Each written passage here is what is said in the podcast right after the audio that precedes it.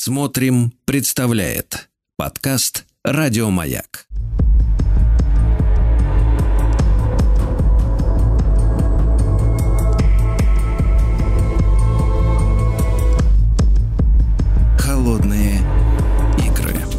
Дорогие друзья, с Евгением Юрьевичем Спицыным, историком и публицистом, мы продолжаем летопись э, холодной войны, противостояния Запада и Востока, но в том числе и э, чтобы убедиться, что за так называемые восточноевропейские партнеры, что они из себя представляют, и, честно говоря, стоит ли с ними связываться снова, поскольку дело, похоже, идет к очередному разделу Европы, да.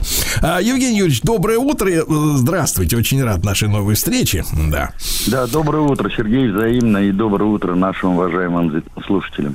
Да, мы же добрались в прошлый раз до Румынии, да, и да, смотрим, да. как там обстоят дела. Причем румыны, как мы поняли, они, в принципе, непокорными были всю, ну, относительно недолгую историю советского, да, вот этого блока. Да, они все время фрондировали по отношению к Москве. Слушайте, но надо все-таки иметь в виду, что Румыния это в прямом смысле молодое государство – в отличие от большинства европейских государств, у которых э, история государственности прерывалась, как, например, у тех же чехов, словаков, венгров. Самостоятельно, я имею в виду государственность, но тем не менее эта государственность была еще с раннего Средневековья. А румынское государство в полном смысле, оно возникло только в 1868 году. Угу. То есть это, да, это конец 60-х а, годов тогда 19 века. Позвольте спросить тогда, да, а, что получается вот эта болезнь молодого государства, когда оно выпендривается, ведет себя как прибалты современные, да, вот сегодня достаточно гадко и, так сказать, агрессивно. А, вот это, это, это обязательное условие, да, для становления государства. То есть, или это зависит от масштабов. То есть, чем мельче, чем мельче, чем вон, тем вонючий жук получается.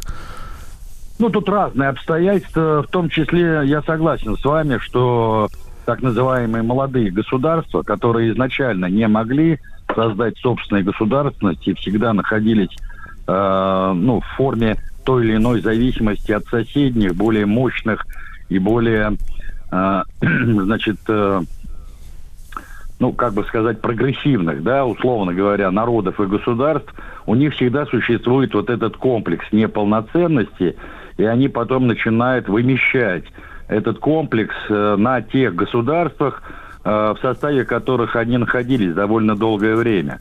Просто я напомню, что Румыния это тоже составное государство.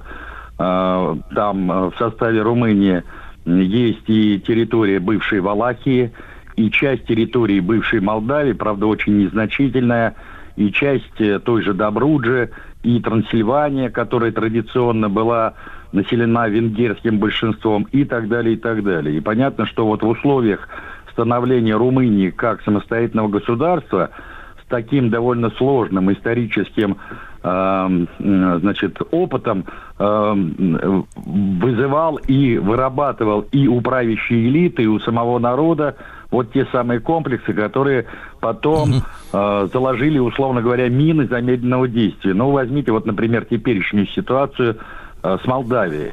То есть румынское руководство э, в полном праве считает, что жители Молдавии, а до этого Молдавская ССР, это есть э, территория, историческая территория Румынии, которая, дескать, была отторгнута Россией сначала по итогам войны 1812 года. Я имею в виду не наполеоновской войны, а русско-турецкой войны 1806-12 годов, где благодаря стараниями а, тогда еще генерала-шефа Михаила Ларионовича Гриничева-Кутузова, мы подписали Бухарестский договор, и буквально за пару дней до вторжения Наполеона в Россию присоединили к себе а, Бессарабию.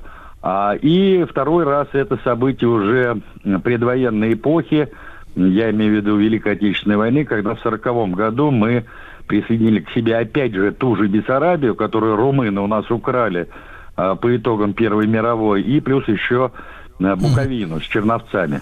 Так что вот это обстоятельство надо, конечно, иметь в виду. И плюс, конечно, то, что Румыния в весь предвоенный период была, э, во-первых, э, ну, как бы противницей Советского Союза, а затем вообще влилась в стройные ряды сателлитов нацистской Германии, и там был да, установлен да, да. режим, Антон, э, диктаторский режим Антонеску. Да, Евгений Юрьевич, а на чем вот эта послевоенная Румыния стала выстраивать свою э, государственность? Потому что мы видим, э, что э, вот осколки советского блока, да, после там 92 -го года выстраивали в большинстве своем на национализме.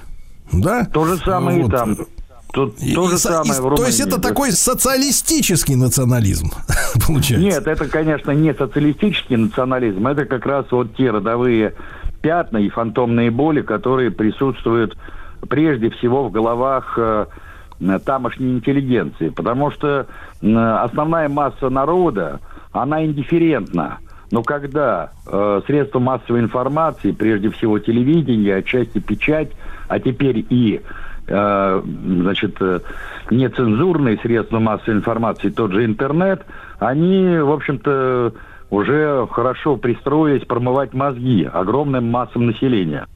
Мы это видим, ну, со всей очевидностью на той же Украине. Посмотрите, за какие-то три десятка лет, в общем-то, из нашего не просто братского, а родного народа, который от нас мало чем отличается, сформировали, в общем-то, одни из самых злобных противников России и вообще русских как таковых, понимаете? Для широго украинца русские это не просто какой-то близкий родственный народ, а это вообще полная антитеза украинской нации, украинству как таковому. Поэтому они, кстати, запрещают русский язык. Именно поэтому.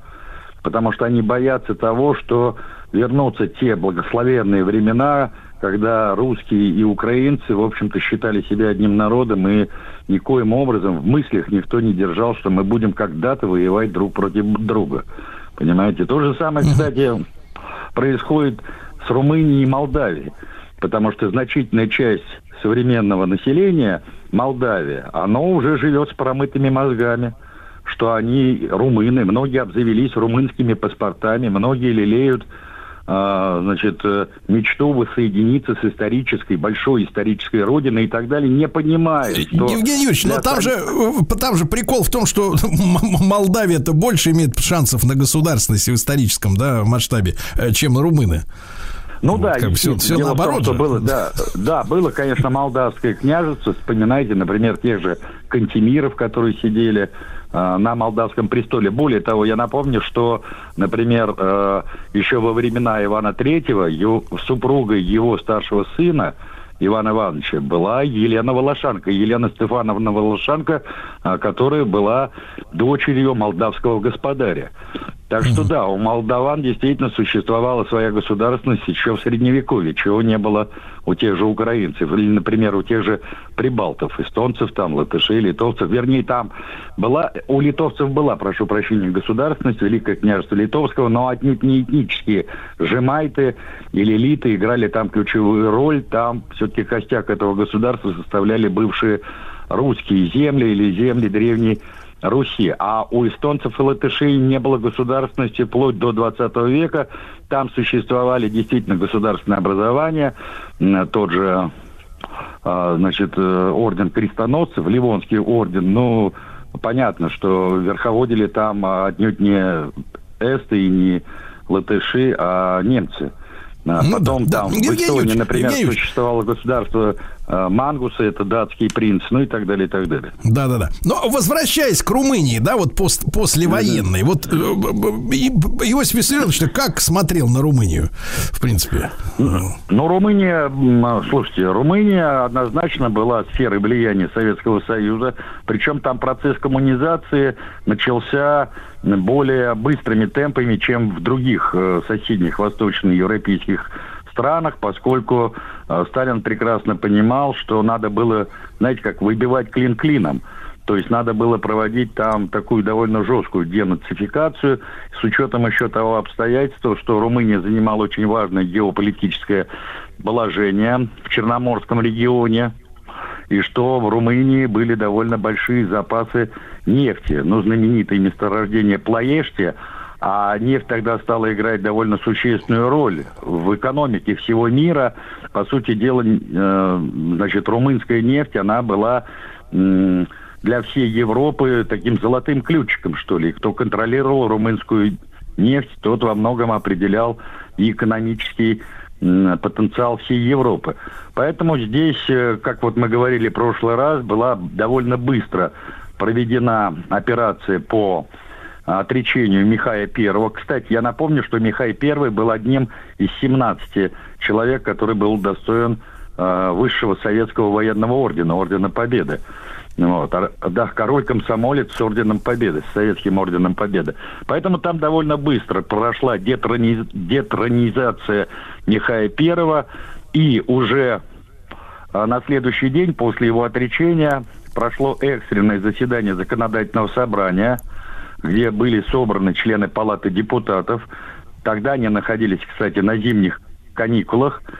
И в повестку дня был поставлен всего один вопрос – Э, связанный с изменением Конституции 23 года, которую как раз Михай и восстановил. И несмотря на отсутствие кворума, потому что не удалось собрать всех депутатов, тем не менее, значит, были приняты два закона. Первый закон, смотрите, как он звучал странным образом, о создании румынского государства в Румынской Народной Республике. А второй закон о, о назначении членов Президиума Румынской Народной Республики. И в соответствии с этими законодательными актами, значит, была упразднена монархия и избран да, временный... Да. Евгений Юрьевич, ну это прекрасная фраза о создании государства в республике.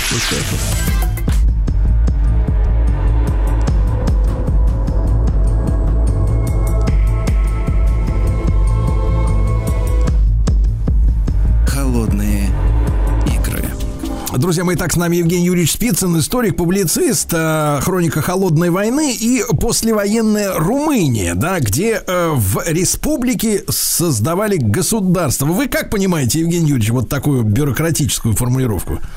Ну, мне трудно объяснить такое странное название документа, но, тем не менее, такой документ был принят. Так вот, э, значит, в соответствии с этими нормативно-правовыми актами была упразднена монархия, создан временный президиум э, значит, Румынии в составе четырех человек. А, ну, Михай Первый, как я уже сказал, он эмигрировал в Швейцарию, где прожил 44 года.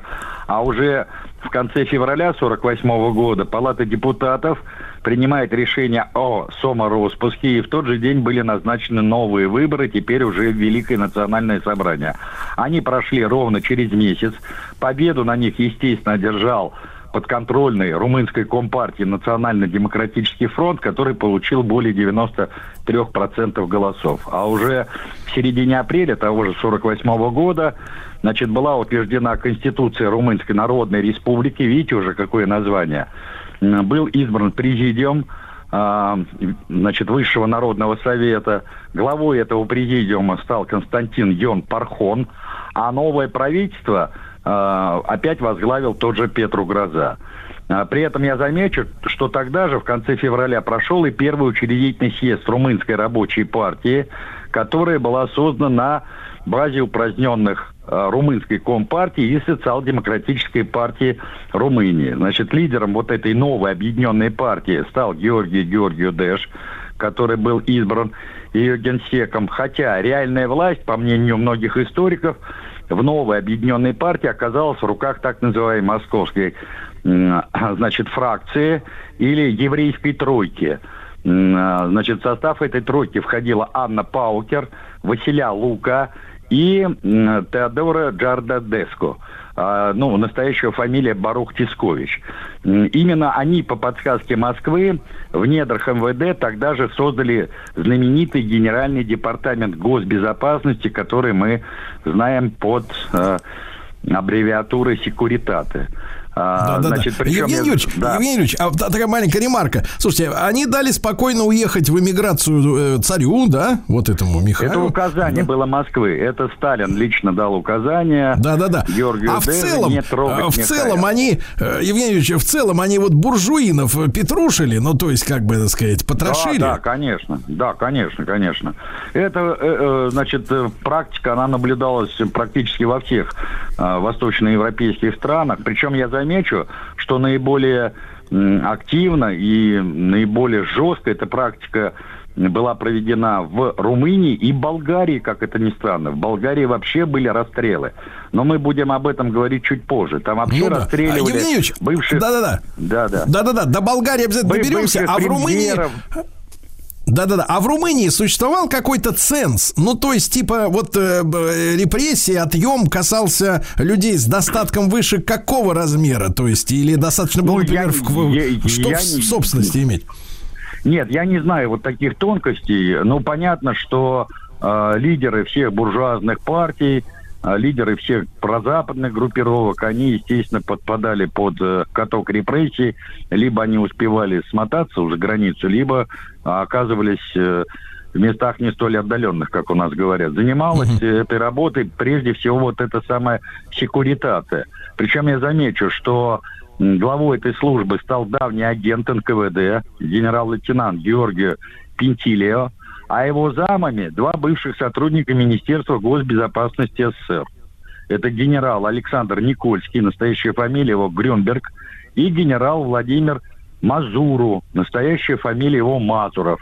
При этом я замечу, что непосредственными кураторами секуритата стали ряд сотрудников НГБ, в том числе генерал-лейтенант Савченко и два полковника. Это Федичкин и Сахаровский. Но Александр Михайлович Сахаровский – это легендарный советский чекист, который потом уже при Брежневе долгие годы возглавлял нашу а, разведку, то есть возглавлял первое главное управление КГБ СССР. Ну и, наконец, в феврале того же 48 года была проведена вчистка в партийных рядах. А была она инициирована именно этой еврейской тройкой. И первой, первой жертвой этой чистки стал как раз министр юстиции Лекрешко Петершкано, который возглавлял так называемое правое крыло коммунистической партии, который пытался найти общий язык как раз с мелкобуржуазными партиями, которые к тому времени уже были по сути дела, распущены. Ну и плюс э, из партии были исключены все сторонники правого уклона. В общей сложности это более 190 тысяч враждебных эксплуататорских элементов. То есть вот этот процесс очищения правящих коммунистических партий, он как раз был запущен в 1948 году и проходил буквально во всех странах советского блока, начиная с Польши и кончая э, Албанией. А, так что вот таким вот образом. То есть это была единая директива из Москвы, правильно я понимаю, да? Вы знаете, тут по-разному было. Москва, естественно, этот процесс э, поддерживала, а где-то курировала, как в той же Румынии. А где угу. этот процесс инициировался, значит, местными группировками, которые, угу. с одной стороны, э, значит, направлялись, в том числе из зарубежных центров. Я уже в прошлый раз говорил да, о да. том, что существовала целая операция «Фокус» по сознательному внедрению вот этого раскола внутри да, правящих да. Э, да, Евгений режимов. Юрьевич, ну да. хорошо, до следующей тогда нашей встречи. Евгений Юрьевич Спицын, историк-публицист в цикле «Холодные игры». Еще больше подкастов «Маяка» насмотрим.